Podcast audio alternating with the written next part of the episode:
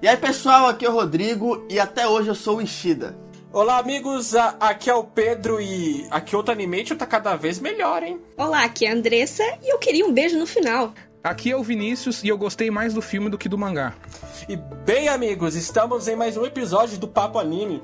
Dessa vez um episódio muito diferente, porque estamos em quatro pessoas aqui. Esse é o primeiro papo que nós fazemos com uma galera, definitivamente, né? É, a Andressa, que basicamente tá querendo participar de um papo de uma obra faz um tempo, e a gente combinou uma coisa e ela tá aqui fazendo de outra, mas enfim, foi o que rolou. Tá lindo. É a vida que manda. O Vinícius Moura, né, que tá devendo pra gente aí a falta dele, a, da participação dele no papo do Neverland. Então a gente falou assim: olha, é o seguinte, a gente sabe que você quer assistir Boku no Hero todo dia, em loop, né, reler o mangá, toda. Essa aqui é sua bíblia, mas sei lá, se para um pouquinho pra participar de um papo. Aí ele falou que fazeria esse favor pra gente, ele está aqui no papo do Koeno Katashi, ou Koeno Katashi, enfim, a pronúncia de como vocês quiserem. Esse filme maravilhoso, porque sim, nós vamos falar do filme. Então, sem muita enrolação, vamos lá! Bom, amigos, antes de prosseguirmos com o papo do Koe no Katashi, nós vamos estrear um formatinho novo aqui no Papo Anime, que é anexar a leitura de comentários rapidamente ao início ou final do papo. A gente não decidiu ainda. Mas o que acontece? Ninguém assiste a leitura de comentários e ninguém escuta, né? Então a gente resolveu, vamos colocar dentro do papo uns comentários rápidos que não atrapalhem ninguém é, certo? Nós não temos muita coisa, não vamos nos prolongar muito, mas se você não quiser escutar aqui a leitura de comentários do papo anime anterior, que foi o papo do Neverland, só pular pro tempo que tá aí na tela. Fica com a gente se você quer saber algumas coisinhas sobre os comentários desta obra. O primeiro comentário que eu vou ler aqui é o do Arley. É Arley, né? Arley, é isso mesmo, Arley. Ele fala bem assim: Isso da temática mais europeia é devido às influências das obras do Júlio Verne Minerva e seu manual muito semelhante à Viagem ao Centro da Terra. Deve ter referências de outras literatura, de outra literatura. Ele falou no plural e no singular ao mesmo tempo, mas imagino que seja. Deve ter referências de outras literaturas europeias. Exatamente, né, cara? O, o Júlio Verne talvez seja um dos maiores literários europeus que já existiu por Não, não que vai existir, idiota. Óbvio que já existiu. E, bem, ele tem obras bem famosas, como o 20 mil léguas submarinas, a viagem... Viagem ao centro da Terra, né? Sim, a volta ao mundo em 80 dias tal. Todas as obras do século XIX foram escritas por ele e tal. E, o Neverland, ele realmente tem essa pegada é, meio mística com aventura, né? De você adentrar a cultura europeia no, na visão europeia, digamos assim, né? Sim, na verdade você vê que o Neverland ele começa muito pé no chão entre aspas, né, o pé no chão, porque a gente tem ali o, o plot twist inicial. Não posso falar, às vezes a pessoa tá vendo isso aqui, mas não viu o papo ainda lá. Mas você percebe que ele tem a sua a sua fantasia, né? Então você tem muitas dessas semelhanças aí com outras obras literárias. Principalmente europeias, né? Sim, com certeza.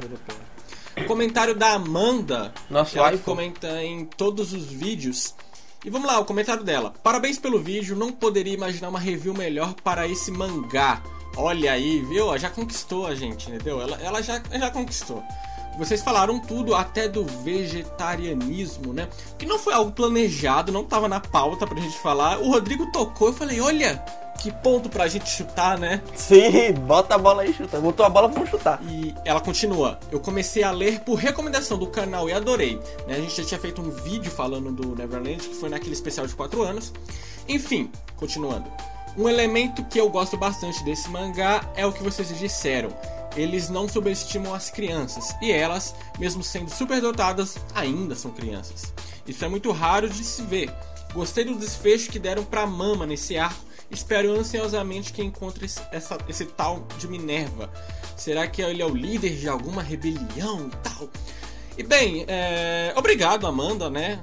Sempre comentando é, de coração aqui no, lá no, nos comentários do papo, óbvio, né? Não vai comentar em outro lugar, pô. Enfim. Mas aí, bem, Rodrigo, o que, que você acha que é a Minerva? Ou o Minerva, né? Sei lá. O nome é feminino, mas. Enfim, de Promised Neverland não dá pra duvidar de nada. Sim, eu acho que eu vou repetir um pouco o discurso que eu falei no, no papo, né? Eu realmente não consigo imaginar nada no capítulo à frente do Neverland, mas assim, eu acho que é algo como ela disse, sabe? É uma rebelião que tem ali. Parece que em algum momento da história uma raça, né, veio acima e tal. Não, não vamos estender muito para não dar spoiler. E parece que esse Minerva aí é tipo uma rebelião ou uma resistência. Poderia ser uma resistência, né? Tipo, os últimos sobreviventes ou algo assim. Mas será que secreta ou exposta? É, isso aí que tá a dúvida, sabe? Porque até o momento a gente não tem nada pra, pra, pra, pra supor, né? Até onde a gente tá no mangá. Então eu acho que talvez seja algo secreto. Porque senão ele não faria aquilo no, que ele fez, né, no mangá, que eu não posso falar que senão pode ser spoiler. Porque é, aqueles negócios escondidos na biblioteca e tal. Então talvez seja secreto ou ele use de métodos secretos para mostrar para tais pessoas, vulgo crianças, que existe uma saída e tal e tal e tal.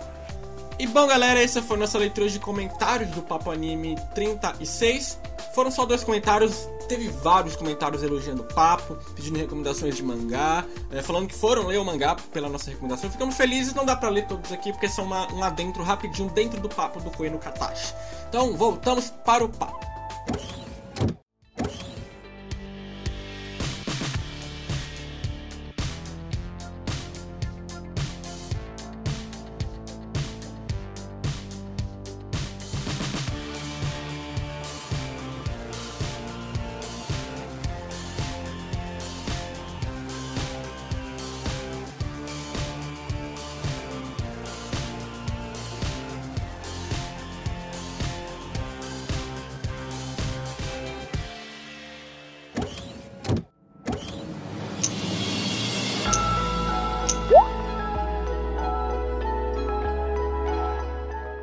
História mostra o Ishida, que é um estudante do ensino fundamental e na sua vida cotidiana do colégio. O início do filme, inclusive, mostra bastante do, da relação dele com os amigos, até que um dia nessa sala chega uma moça, uma mocinha, falando melhor, né, que tem problemas auditivos.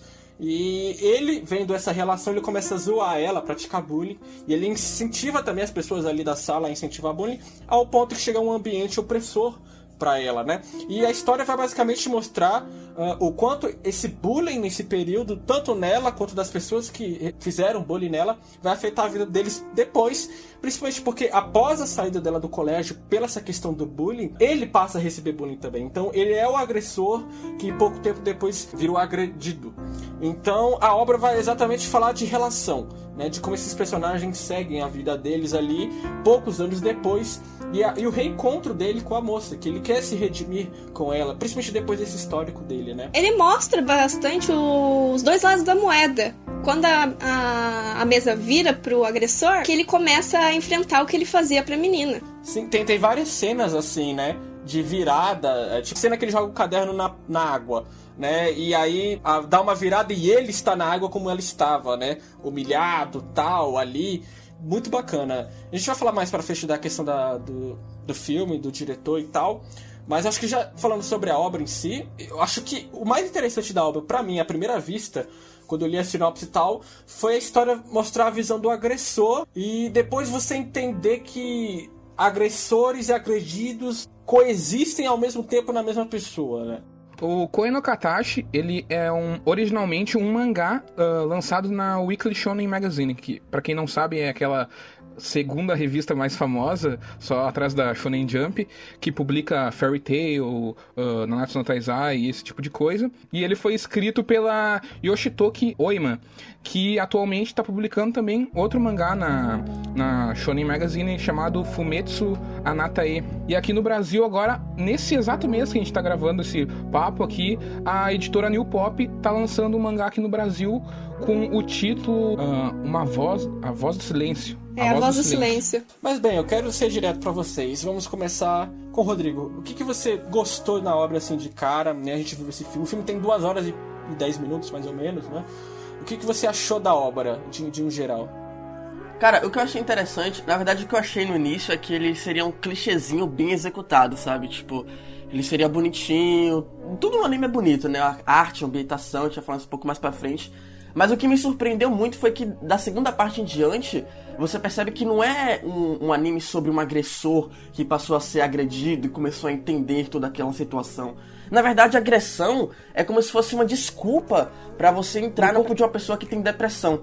Porque a partir daquilo dali, o garoto ele começou a bloquear as pessoas na cabeça dele. Ele começou a perceber que tudo ao redor era culpa dele, que tudo, tudo aquilo que tinha acontecido com os amigos ao redor dele foi ele que ocasionou. Então era algo que você via tanto nele quanto nela. E você percebe que aquela, toda aquela discussão inicial do primeiro ato não é só porque não é a base do anime, sabe? Aquilo dali foi só para ele chegasse naquele momento. Se você substituísse aquele, aquele primeiro ato por qualquer coisa que ocasionasse na doença dele, na dela, você teria o mesmo resultado. Então, para mim, não sei se para vocês foi, quando a Katashi é muito mais a história de um personagem, de dois personagens com depressão, tentando se reconhecer e se redimir com o mundo do que um cara tentando se redimir por praticar bullying com uma garota quando era criança. É claro que esse discurso entra assim no anime, porque é o ponto principal entre a relação. É, é o ponto principal da relação entre eles dois mas você vê muito mais os dois sofrendo por conta de problemas que eles, eles mesmos criam em suas cabeças. Sim, tanto é que usam, eles usam uma parte visual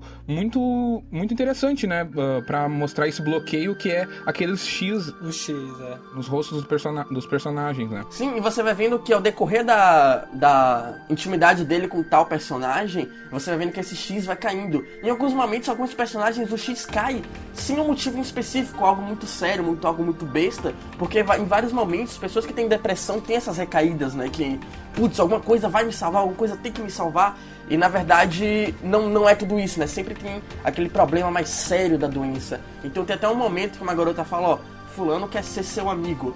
E aí do nada o X cai da cabeça dele. Mas futura, um pouco mais à frente no anime, você vê ele mesmo falando com esse mesmo cara. Não se meta, forasteiro. Tipo, você não, você não faz parte do grupo aqui da, do fundamental, sabe? Você vê que essa é uma mudança de perspectiva, né? De como ele vê a vida. E isso está ali exatamente porque ele teve um trauma.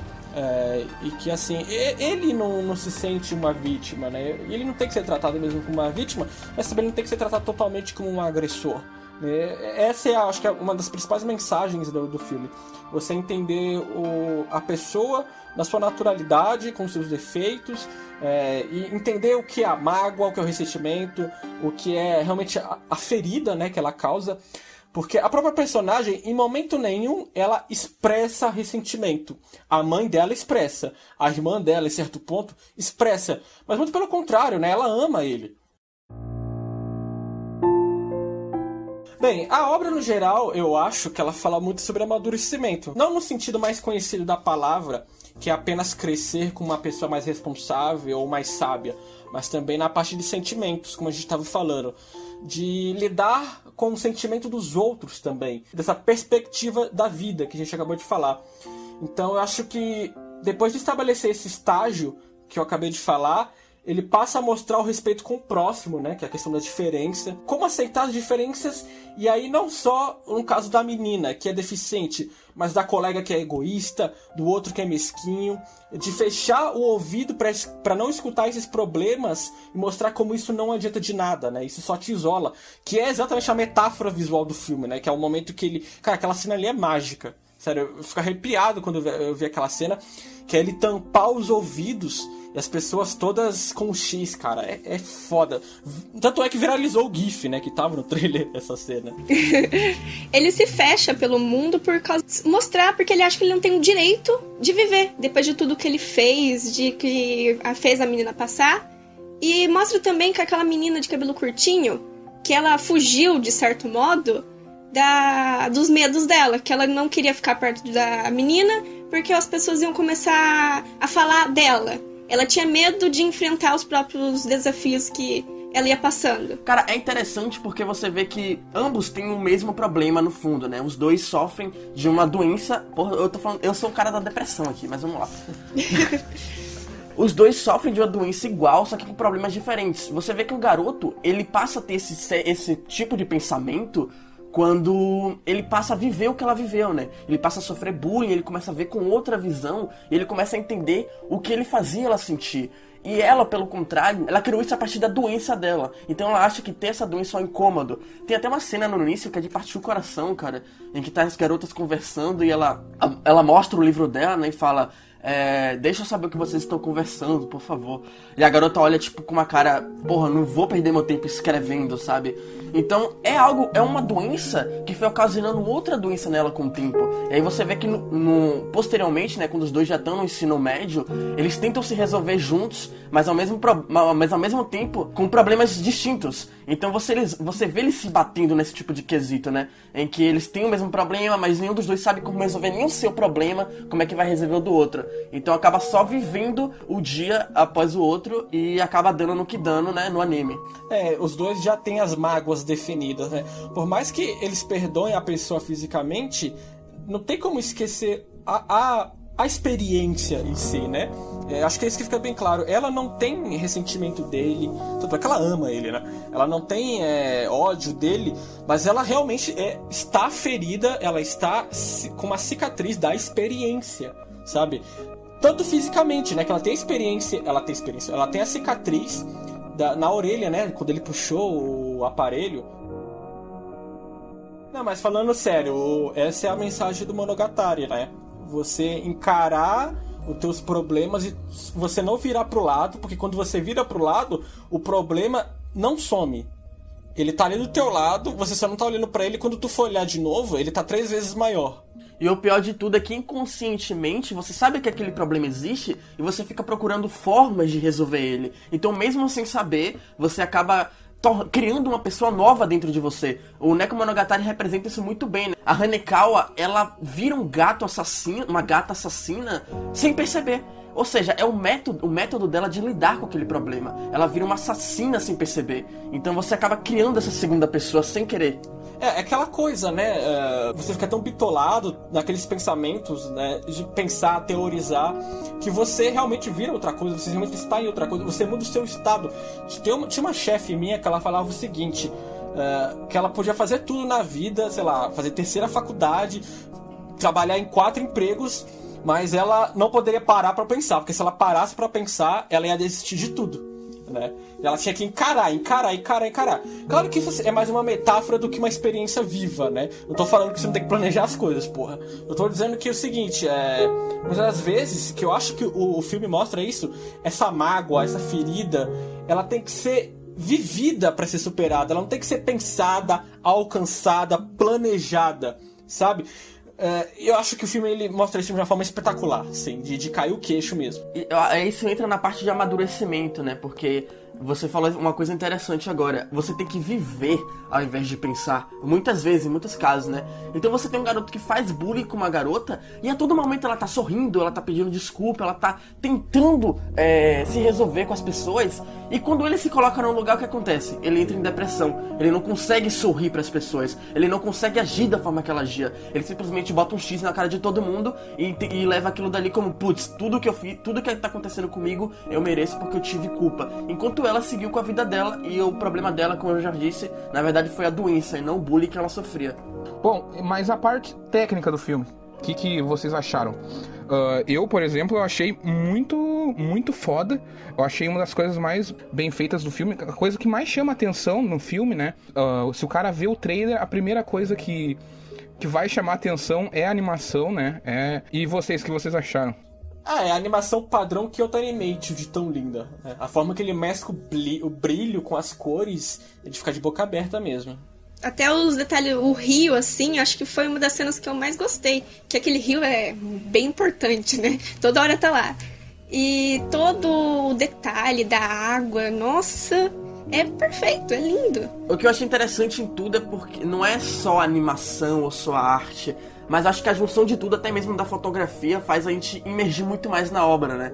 Tem até um momento em que eles estão brigando na cadeira e ela cai por cima dele e ela uhum. começa a bater nele Sim. em desespero. Fantástica essa cena. Sim, cara, e tipo, não foca o rosto dela, foca tipo, uh, foca os dois estados no plano médio, você percebe muito mais é, a emoção dela, o, o que ela tá sentindo naquele momento. Não é só uma garota batendo no garoto porque ele faz bullying com ela. É uma garota que já sofreu tanto bullying que aquilo dali foi um estopim para ela. Ela tá tentando ajudar ele e ele tá xingando ela, sabe? Então ela não aguenta mais. E eu acho que não só essa cena, mas essa cena é muito interessante para falar sobre. A, a, câmera, né? Não que seja uma câmera, mas a câmera foca muito bem onde ela precisa focar e ela consegue transmitir pra gente o que precisa ser transmitido. É, é algo que eu não esperava, sinceramente, porque é, eu não sabia que Kyoto Animation tinham grandes diretores de filme, né? Cinematografia e tal. Porque é, isso aqui não é uma adaptação de um mangá apenas, é um filme. Um diretor pegou isso aqui e transformou em algo cinematográfico. Então a expressão dos personagens. Tem mais tempo também para conseguir montar tudo. Porque é um filme, não é um anime assim, é que toda tem que tá lá lançando bonitinho, não tem um tempo certinho. É, tem todos os arcos definidos, né? O filme, ele é em... você vê que o filme ele é em etapas. Você vê que, pô, aqui deve ser onde o primeiro volume acabou. Aqui deve ser onde o segundo volume do mangá acabou. Você vê que ele é um filme bem estruturado, sabe? É um filme bem dirigido. Não é um cara da TV que foi fazer um filme de anime, como muitas vezes é. O filme tem etapas, seja na trama na história como um todo. E eu acho que isso ficou muito claro, principalmente na direção artística que a gente tá falando aqui porque, como o Rodrigo falou, muitas vezes a expressão dos personagens vale mais que a cena em si, né? E as metáforas que as cenas têm. Por exemplo, uma cena besta, não vou nem pegar uma das cenas principais do filme. A cena da montanha russa. Que ele vai subir, ele tá falando com a menina e a menina fala algo, ele chega a uma conclusão. E pum, a montanha russa desce. Sabe? Cara, fantástico, assim puta filme dirigido, assim, excepcional. Uma coisa da direção que eu gostei bastante também é a questão do muitas vezes vai mostrar tem um foco nos pés dos personagens. Eu não sei se vocês perceberam, é, uh, como se fosse a uh, como se diz em primeira pessoa o, personagem olhando para baixo que até tem uma cena da Nishimiya falando com Ishida sobre essa questão de ficar olhando para baixo, né? Mas ainda tem o foco do, dos pés também. Eles focam a pessoa e o, cenário, e o cenário atrás fica meio distorcido e fica uma, um visual muito bonito. É, a cena da câmera, né? Que as duas. A, a Ueta e ela estão na, na câmera ali dentro da montanha russa. Tem a câmera gravando e é exatamente isso, né? Você vê de baixo a perspectiva do que a Ueta tá falando, olhando as, as coxas barras pernas dela ali. O olhar para baixo ele tem essa filosofia do rio, né, de você afundar no rio, a filosofia de não é ruim você estar machucado, é, mas você tem que viver para passar disso, você tem que fazer a, o caminho para cima. É, não sei se vocês pegaram a, a filosofia do rio, né, que ele, ele sempre tá olhando pro rio, ele ia se matar. É o momento que ele, ele cai no rio, afunda, você tá ali mergulhando em mágoas, mas você tem alguns segundos para decidir se você vai deixar de viver e afundar ou vai nadar para cima. E, o filme é exatamente isso, essa jornada dele tentando nadar para cima, né?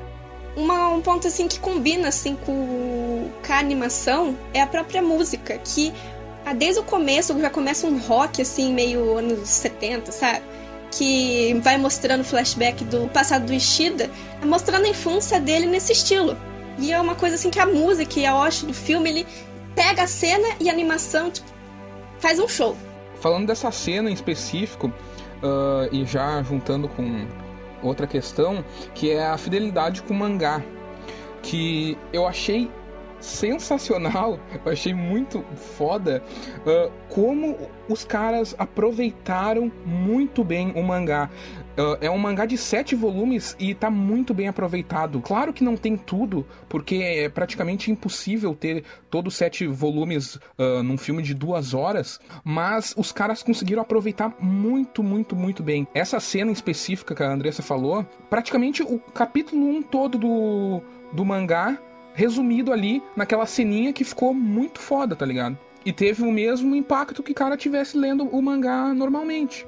É, uma coisa que eu percebi no filme, eu acredito que se esse mangá fosse adaptado para anime em episódios, ele seria muito slice of life e o filme não é.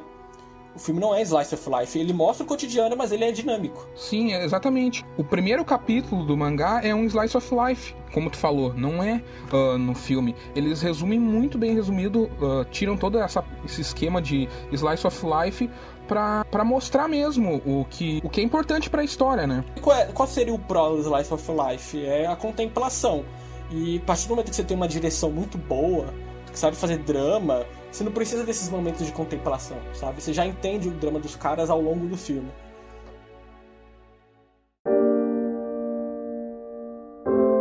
Questão do bullying e as suas consequências é o que ele tá na cara. É o, a sinopse e é o que você tem que encarar no filme.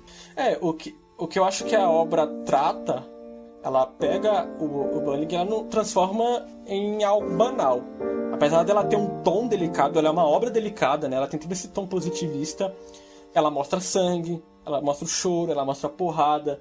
Eu acho que isso é essencial para fazer essa contrapartida de mundo feliz e depressão, porque é como se o mundo fosse muito feliz, muito positivo, e os personagens fossem é, perdidos, estivessem depressivos mesmo. É, como eu falei no início, né? É, já minha visão do, do, do anime é que ele não é um anime sobre bullying, mas ele usou desse artifício para poder falar de uma doença. Eu acho que muitas vezes você pega uma obra aí que, putz, qual o tema? Ah, é bullying. Pô, interessante, vou ver e você tem 20, 30 minutos, sabe, só de falando sobre bullying, qual é o caso do bullying, que, é que ele ocasiona.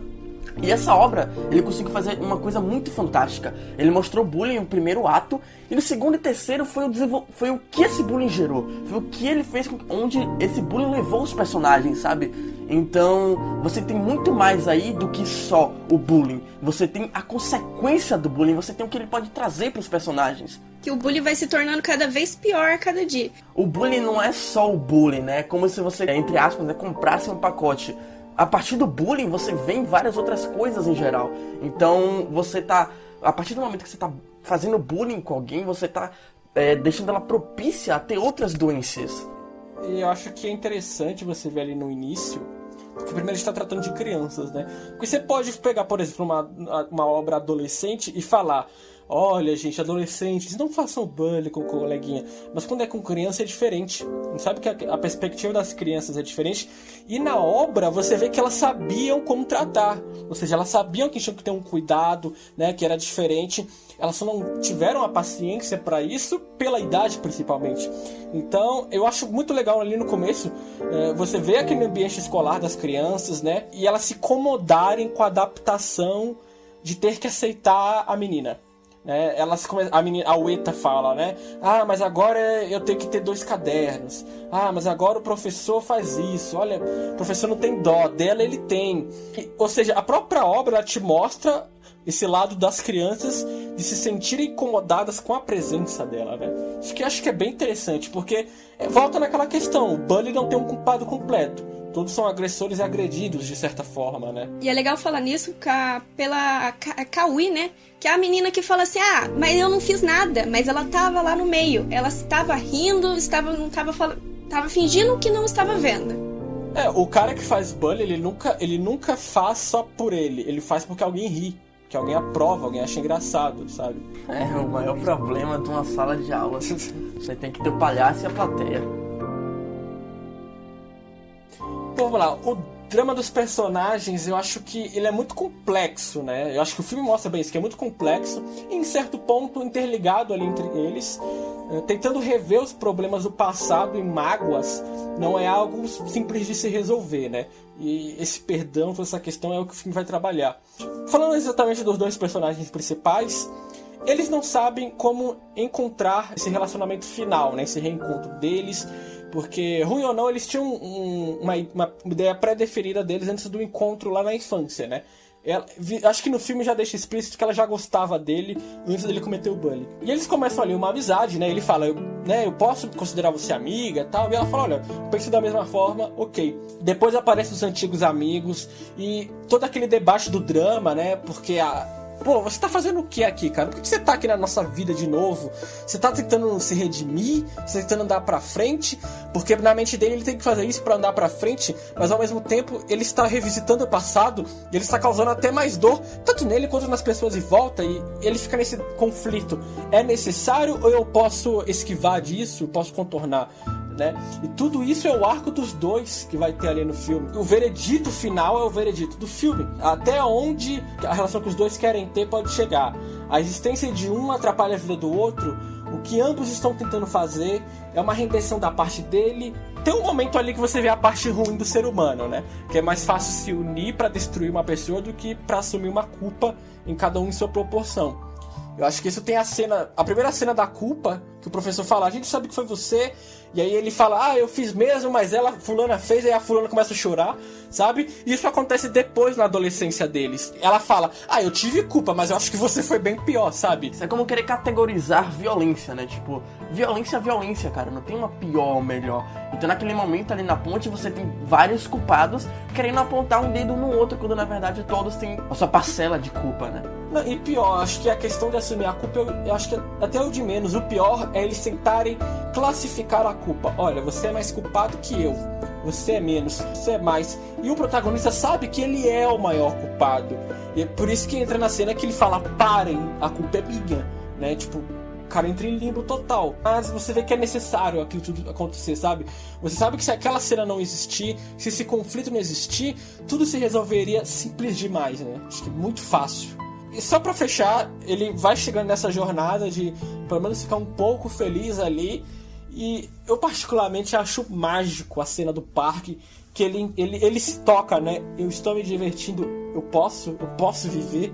Cara, eu posso ter amigos novamente, porque os amigos deles que tinha, eles se afastaram, eles não queriam ficar perto de um valentão ou da pessoa que era culpada, porque eles poderiam ser vista como uma pessoa ruim. E, e, tem uma coisa muito interessante nessa cena do parque, que você percebe uma coisa, né?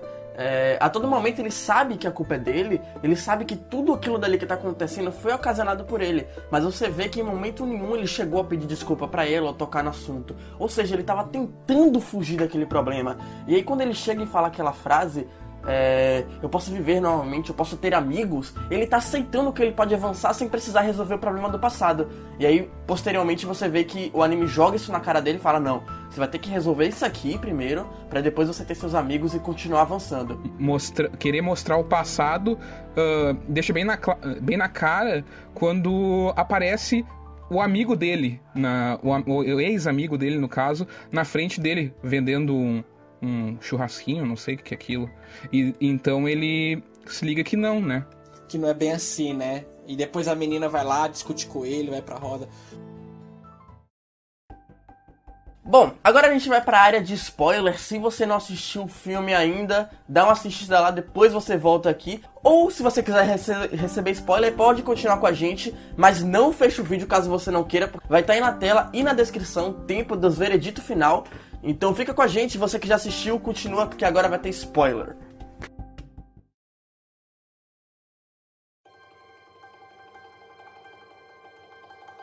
Vinícius, eu vi que muitas pessoas ficaram insatisfeitas com o final do mangá. Parece que houve uma certa redenção no, no filme, né? Bom, uh, é que no final do mangá é um negócio totalmente diferente. É, eu acho que no, no filme ele deixa muito mais claro qual é a mensagem final.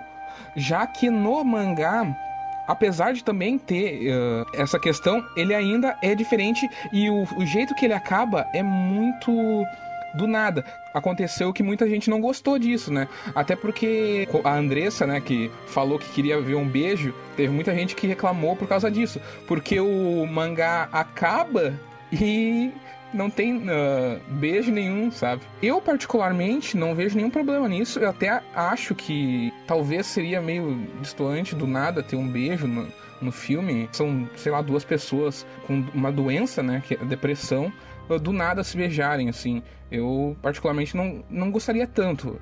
Seria mais um fanservice do que algo coerente na obra, né? Pois é, é um fanservice exatamente. pro fã, né? É isso que, que é, então...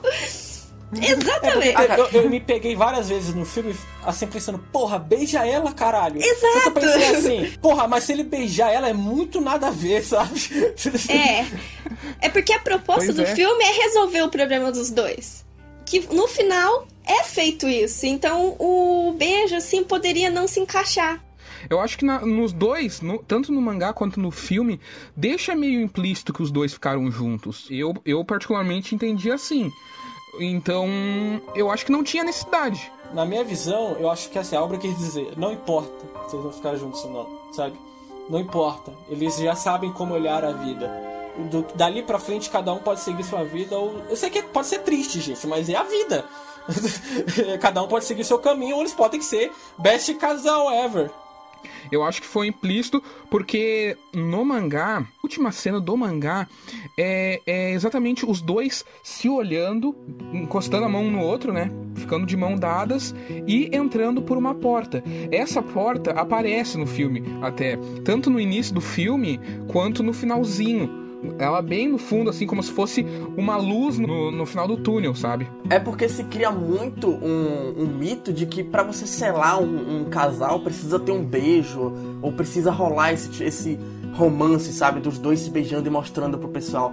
Eles já são um casal desde o início, praticamente. Eles vivem juntos, eles riem juntos, eles compartilham de felicidade juntos. Então não precisa de um beijo final para falar, olha, eles ficaram juntos.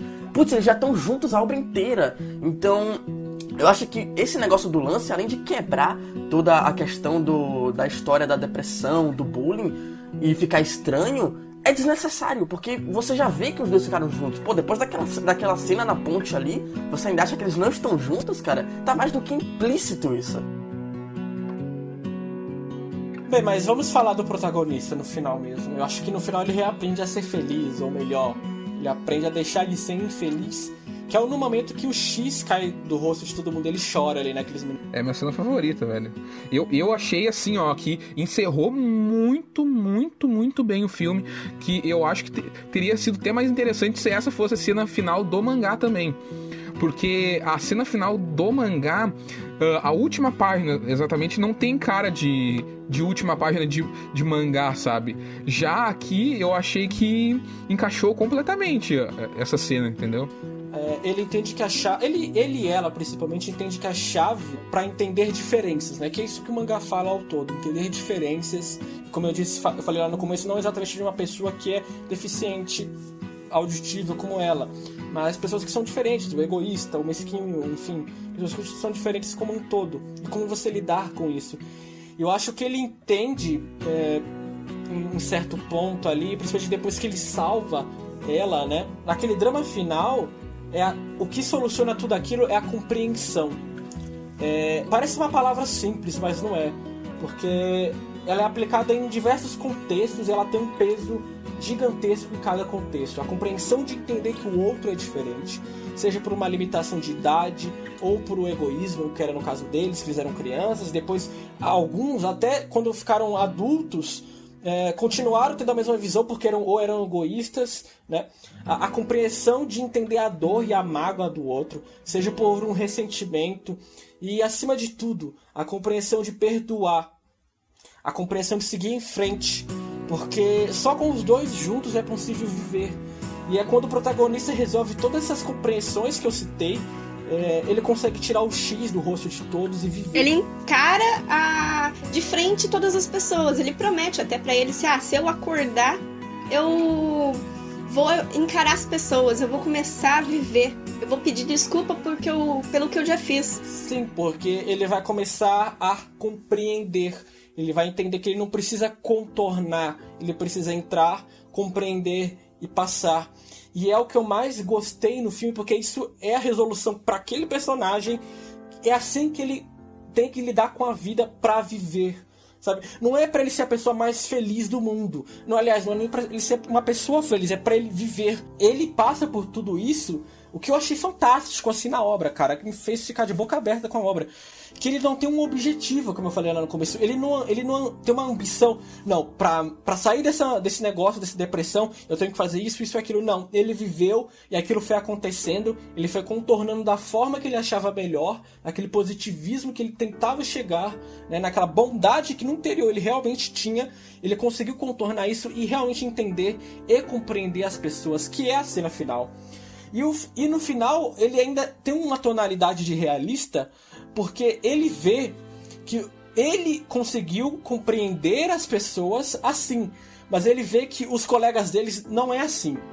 Ele sabe que os colegas vão ter essa compreensão de formas diferentes, como a, a, a menina, a Ueta, por exemplo, né? que não é assim, porque cada pessoa é diferente, cada pessoa lida de uma forma diferente, a compreensão vem de formas diferentes. E o final, aquela cena final que os dois estão ali na porta do clube, né? Eu acho que é isso. É ele encarando a vida e falando, poxa, é, essa foi a forma que eu consegui sair desse limbo, sair dessas mágoas, sair desse buraco, conseguir superar tudo isso. Mas eu quero ajudar essas pessoas a saírem da forma delas, eu quero auxiliar elas. Não existe uma fórmula mágica para isso acontecer, porque a vida não é simples assim, mas eu quero pelo menos ajudar elas, estar aqui guiando elas, né? Como a avó da menina guiava a irmã dela, como ele acabou sendo guiado indiretamente pela própria menina, e como a menina vai precisar ser guiada por ele, porque ruim ou não ela tem a ferida ainda, né?